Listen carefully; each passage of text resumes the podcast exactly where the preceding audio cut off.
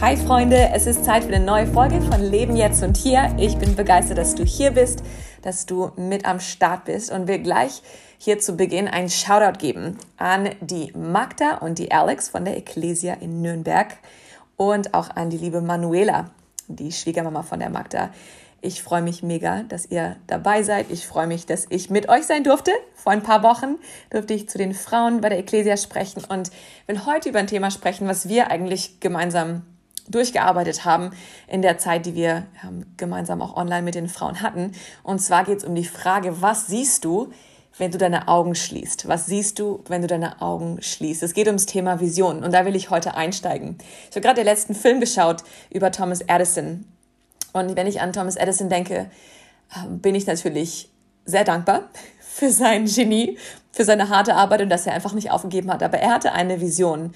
Und heute dürfen wir die Glühbirne haben, wir dürfen das Kino haben und verschiedene andere Dinge, die in seinem erfinderischen Genie lagen. Und in dem Film kam auch Nikola Tesla mit vor. Und er hat in dem Film ein Zitat gebracht, was ich sehr ansprechend fand. Er sagte, wenn ich es in meinem Kopf sehen kann, ist es genauso real, als hätte ich es schon gebaut. Die Leute haben immer in Frage gestellt, ob das, was er da sehen kann in seinem Kopf, ob das jemals zustande kommen könnte. Und für ihn war es so real. Er hat es gesehen, obwohl er es noch nicht physisch sehen konnte. Oder ich denke an Walt Disney. Das eine Zitat von seiner Ehefrau, als jemand vor dem äh, Park stand mit seiner Ehefrau und sagte, ach, wie genial wäre das, wenn Walt das hätte sehen können. Und seine Frau sagte, er hat es alles gesehen. Er hat es schon längst gesehen. Also was sehe ich, wenn ich meine Augen schließe? Es geht ums Thema Vision. Warum Vision? Wozu brauche ich das? Ich muss natürlich an die Bibel denken und da gibt es einen tollen Vers in den Sprüchen, wo es um das Thema Vision geht. Wo keine Vision ist oder wo dieses prophetische Wort nicht da ist, verliert jedes Volk jeden Halt. Aber glücklich ist es, wenn es sich an Gottes Gesetz hält. Oder ohne Weisung verwildert ein Volk. Doch es blüht auf, wenn es Gottes Gesetz befolgt. Im Grunde dieses Bild, wenn, ich, wenn das Volk keine Vision hat, wenn es nicht sieht, wohin es geht, keinen Traum vor Augen hat, wird es wild und wüst und zügellos und es geht ein. Und so ist es auch in unserem Leben. Ich denke, dass wir gerade im vergangenen Jahr mehr als je zuvor in diesem Bereich auch herausgefordert waren oder auch noch sind. Wenn wir das Warum vor unseren Augen verlieren, verlieren wir auch den Weg, auf den wir gehen sollen. Deswegen ist es so wichtig, dass wir dieses Warum ja vor Augen halten. Und eine Sache, mit der ich uns ermutigen möchte, ist ebenfalls aus der Bibel, aus Habakkuk 2, wo ähm, Gott zu Habakkuk gesprochen hat. Es war ein Prophet damals. Und ähm, er sagte da, was Gott zu mir sprach, was ich dir in dieser Vision sage, das schreibe in deutlicher Schrift auf Tafeln nieder. Jeder, der vorübergeht, soll es lesen können.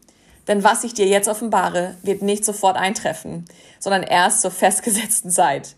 Aber es wird sich ganz bestimmt erfüllen. Darauf kannst du dich verlassen. Warte geduldig, selbst wenn es noch eine Weile dauert. Oh, und da ich, befinde ich mich immer wieder genau in dieser Spannung. Ich habe den Eindruck, ich habe die Überzeugung, dass ich eine Vision bekommen habe oder etwas sehen kann. Und das ist ganz egal, was es ist, ob es mit meiner Familie zu tun hat, ob es mit meinem persönlichen Leben zu tun hat oder mit meinem Job. Ich sehe etwas, aber es ist noch nicht da. Ich stehe jetzt gerade an einem Punkt, wo ich es überhaupt noch nicht sehen kann. Ich muss an König David denken aus der Bibel. David wurde als Hirtenjunge gesalbt zum König. Und der Prophet war da und es hieß jetzt, du wirst der nächste König. Aber am nächsten Morgen ist er aufgestanden. Da war keine königliche Eskorte um in den Palast zu kommen. Nein, er ist wieder aufgestanden mit all seinen Brüdern, Frühstück gegessen bestimmt und ist raus wieder zu den Schafen, zu den stinkenden Schafen auf die Herde. Und manchmal fühlt sich so an, wenn wir in unserer Realität feststecken, in der wir jetzt gerade sind, aber mit dem Traum im Herzen. Mann, oh Mann, wann wird es passieren und wird es überhaupt passieren? Und hier die Ermutigung, es wird noch wahrscheinlich noch eine Weile dauern, es kann noch eine Weile dauern, aber es wird sich erfüllen darauf können wir uns verlassen, zur festgesetzten Zeit. Und diese festgesetzte Zeit wünschen wir manchmal äh, schneller herbei. Aber ich denke, gerade wie beim Thema ähm, Schwangerschaft bei uns Frauen, wenn alle die von uns ähm, hier zuhören und ihr habt vielleicht schon mal ein Kind bekommen oder mehrere Kinder, ich habe das bisher noch nicht erlebt, aber ihr seht es bei Freundinnen und vielen Frauen um mich herum, das ist ein manchmal nicht so angenehmer Prozess. Ich denke an gerade ein paar Freundinnen von mir, die schwanger sind und mit Übelkeit zu kämpfen haben oder, oder einfach, wo sie sich schwach fühlen, keine Energie haben. Und der Körper verändert sich und es wird immer unangenehmer. Und je weiter es voranschreitet, je näher der Geburtstermin kommt, desto unbequemer wird es und desto schwerer. Und man freut sich und denkt, oh, wann kommt endlich diese Verheißung, diese Vision, dieser Traum, dieses Baby auf die Welt? Und ähm, das ist auch so mit einem Traum, wenn wir mit einer Vision oder mit, einer, mit einem Traum, den Gott uns gibt, wenn wir damit schwanger werden, irgendeine Vision haben für unsere Firma vielleicht. Und da will ich uns ermutigen. Es wird unangenehm werden, es wird manchmal wehtun. Aber es ist so ein wichtiger Prozess. Und in diesem Prozess, in diesem Reifeprozess, in diesem Schwangerschaftsprozess sozusagen, werden so viele Dinge in uns auch entwickelt.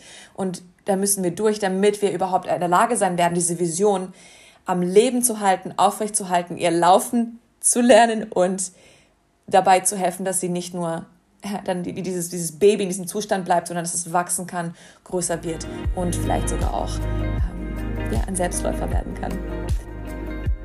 Vielleicht hast du momentan keine Vision. Du, du siehst ganz persönlich nichts, worauf du dich freuen kannst oder hast keinen Traum und du fragst dich, okay, wenn du sagst, dass eine Vision wichtig wäre oder dass es, ähm, ja, dass es das auch braucht, um Antrieb im Leben zu haben, was vor Augen zu haben, was sehe ich, wenn ich die Augen schließe und so weiter. Wie komme ich denn jetzt dazu? Wie entwickle ich, wie finde ich eine Vision?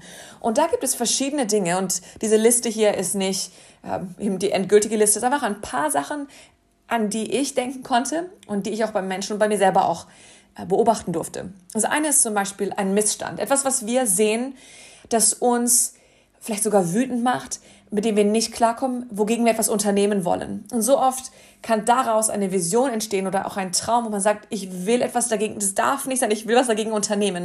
In der Bibel gibt es Geschichten wie Nehemia, wo es um den Mauerbau ging in Jerusalem, wo er diese Tragödie, diese, diese Schmach und diesen schrecklichen Zustand dieser Stadt Gottes gesehen hat und er musste was unternehmen dagegen. Oder Mose, der die Unterdrückung seines Volkes gesehen hat, Ungerechtigkeit gesehen und er musste was unternehmen. Jetzt muss man dazu sagen, die Art und Weise dann, wie wir damit umgehen oder was wir unternehmen, ist wichtig, weil Mose, wie wir wissen, hat gesehen, wie sein Volk unterdrückt wurde, hat gesehen, wie einer von seinem Volk schlecht behandelt wurde und hat dann einen Mann umgebracht. Das ist nicht der richtige Weg, damit umzugehen. Gott hat nämlich einen anderen Plan gehabt, wie wir wissen, dass er zu Pharao geht und das Volk befreit. Das war 40 Jahre später. Aber hey, ähm, ein Umweg für Mose. Aber das gleiche Prinzip gilt für uns heute. Gibt es eine Ungerechtigkeit, etwas, das du siehst, das dich wütend macht, das du einfach nicht ertragen willst, ertragen kannst und wo du weißt, ich muss was dagegen unternehmen?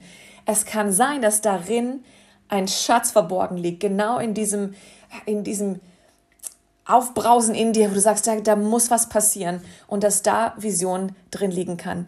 Überleg mal, denk mal darüber nach, ob das bei dir der Fall sein könnte. Also etwas anderes ist, eine Inspiration zu bekommen oder ein Vorbild zu sehen. Zum Beispiel zum Thema Familie oder Ehe. Wenn du Ehepaare um dich herum siehst. Bei mir war es auch so. Ich habe manche Familien um mich herum gesehen und dachte, wow, das ist Familienleben, wie ich es mir vorstellen kann. Das ist Eheleben, wie ich es mir vorstellen kann. Es gibt so viele Beispiele und Situationen um mich herum, die ich mir nicht vorstellen kann oder vorstellen will. Aber wenn ich das sehe, dann habe ich diese Inspiration und denke, es ist möglich, es geht, es ist wirklich möglich, ein Leben zu führen, eine Ehe zu führen, eine Familie zu haben, ähm, auf eine Art und Weise, wie ich das sogar auch sehen könnte. Das heißt, was sehe ich an? Was, womit um, umgebe ich mich oder womit fülle ich mich? Was kann ich mir vorstellen? Ähm, was könnte wie auch ein Vorbild sein? Und nach dem möchte ich dann auch meine Vision oder meinen Traum vielleicht gestalten. Biblische Beispiele hier wären wieder zum Beispiel Mose, wie er auf dem Berg ist und diese Vision bekommt für die Stiftshütte zum Beispiel. Ganz klar, ganz deutlich. Oder Noah.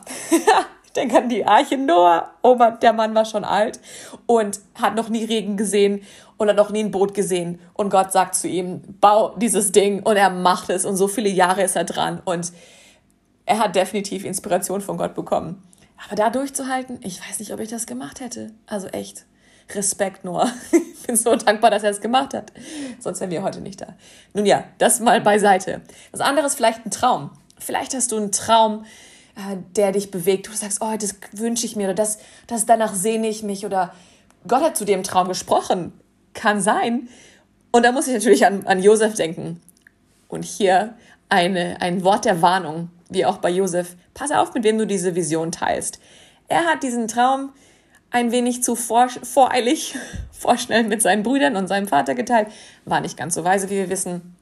Am Ende ging alles sehr gut aus, Gott sei Dank.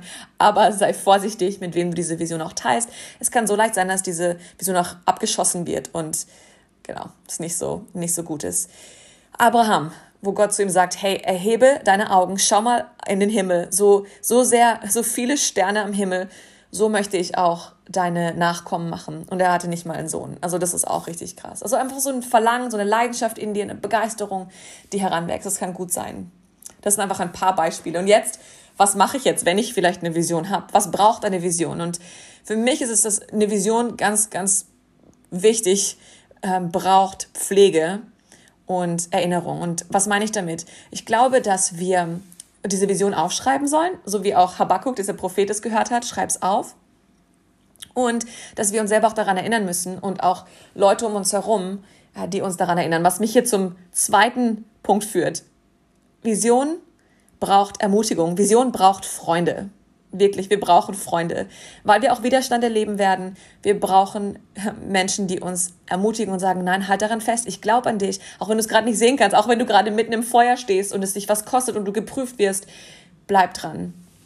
Ich glaube auch, dass Vision Nähe zu Gott braucht, weil wenn die Vision von ihm kommt, dann wird er auch dazu sehen, dass sie durchgeführt wird und umgesetzt wird und er wird dir alles Nötige geben, dich erinnern, dich stärken, dich herausfordern.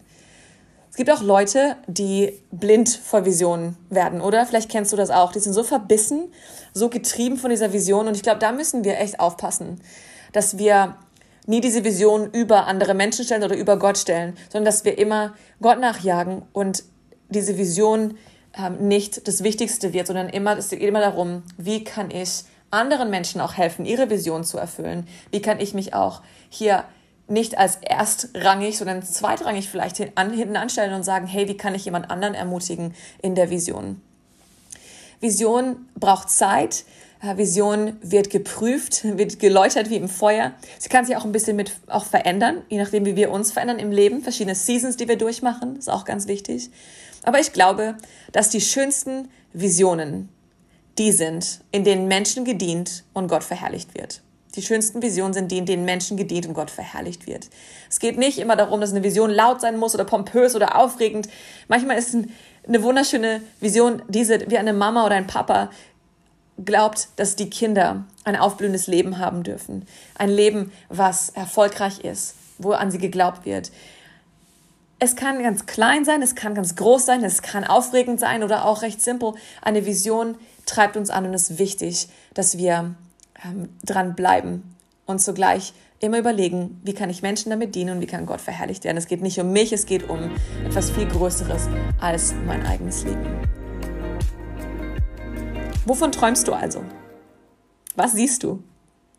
Vielleicht hast du einen Traum sogar begraben, vergraben vor einigen Jahren und Gott sagt, ah, ich will dich daran erinnern, vielleicht ist jetzt an der Zeit, diesen wieder hochzuholen und mit dem richtigen Umfeld diesen jetzt auch nachzugehen und zu erleben, wie deine Vision Frucht trägt und wie sie umgesetzt werden kann. Das Thema Vision ist auch unerschöpflich und das sind einfach ein paar Gedanken dazu. Ich will dich herausfordern, dich ermutigen. Geh mal wirklich in die Stille und denk mal drüber nach, schreib ein paar Dinge auf und wer weiß, vielleicht sind ein paar Träume und Visionen verborgen, in diesen Gedanken und in den Dingen, die du aufschreibst. Lass mich dich ermutigen, wirklich zu leben, jetzt und hier. Ich freue mich, dass du dabei bist. Ich freue mich aufs nächste Mal. Wir werden ein Interview machen, Kaffee mit einem Musiker. Bist du dabei? Ich würde mich riesig freuen. Ich freue mich von dir zu hören. Eine wundervolle Woche noch. Ciao.